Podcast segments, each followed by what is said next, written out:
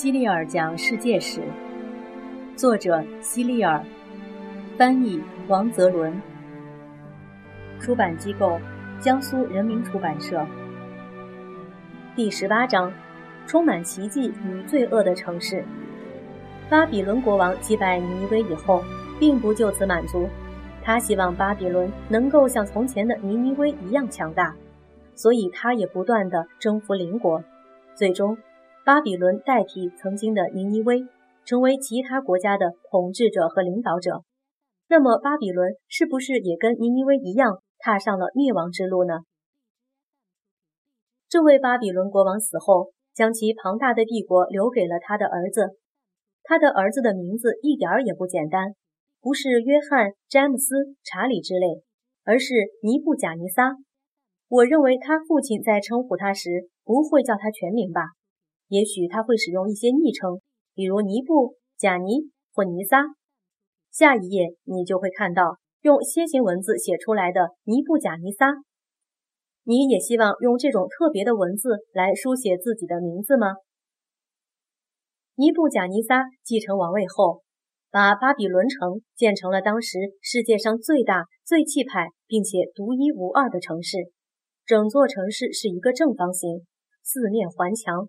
墙的高度大约有人身高的五十倍，五十倍啊！天哪，城墙的宽度也让人惊叹，一架战车在城墙上驰骋都没有问题。他在城墙上建造了一百扇黄铜大门，幼发拉底河流过城墙下方，穿过全城，从另一边的城墙下方流出去。尼布贾尼撒看不上巴比伦的任何女人，他认为她们不够美，不配当自己的王后。这一定使巴比伦的女人们难过极了，甚至会因此而发疯。尼布贾尼撒去了米底，也就是曾经和他父亲一起征服尼尼微的那个国家。他在那里找到了一位可爱的公主，并娶她为妻，将她带回了巴比伦。在米底境内有许多大大小小的山峰，而巴比伦国内都是平原，一座山也没有。平坦的巴比伦令尼布贾尼撒的王后感到很无聊。他开始想念自己家乡那连绵不断的山峦。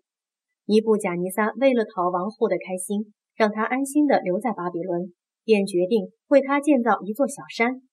让人想不到的是，他竟然在自己宫殿的屋顶上建造了这座小山。他在这座小山的各个角落布置了美丽的花园，里面有花也有树，王后可以坐在树荫下乘凉和欣赏美景。这个花园叫做空中花园。是举世闻名的世界七大建筑奇迹之一。你想知道其他几大建筑奇迹都是什么吗？让我告诉你吧。有一个是埃及的金字塔，还有一个是矗立在奥林匹亚的宙斯神像。还记得奥林匹亚吗？就是举办奥林匹克运动会的地方。这两个奇迹再加上空中花园，它们就占了世界七大建筑奇迹中的三个。尼布贾尼撒。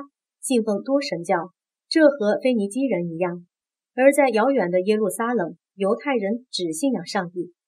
尼布贾尼撒希望犹太人也信仰多神教，但未能如愿以偿。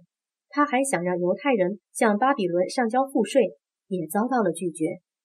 于是他派兵进攻并毁灭了耶路撒冷，将所罗门建造的华美神庙烧毁，将犹太人以及他们所有的财产都洗劫一空。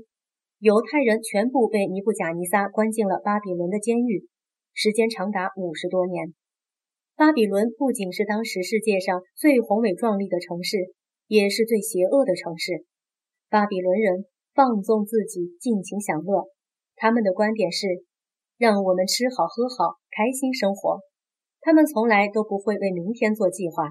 他们越开心，就表明他们的生活越放荡。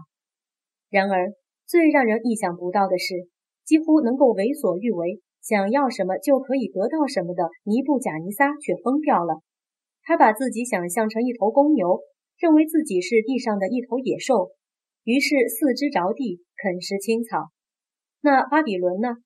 虽然有着巨大的城墙和黄铜大门，但最终还是灭亡了。这听起来简直是不可能的事情啊！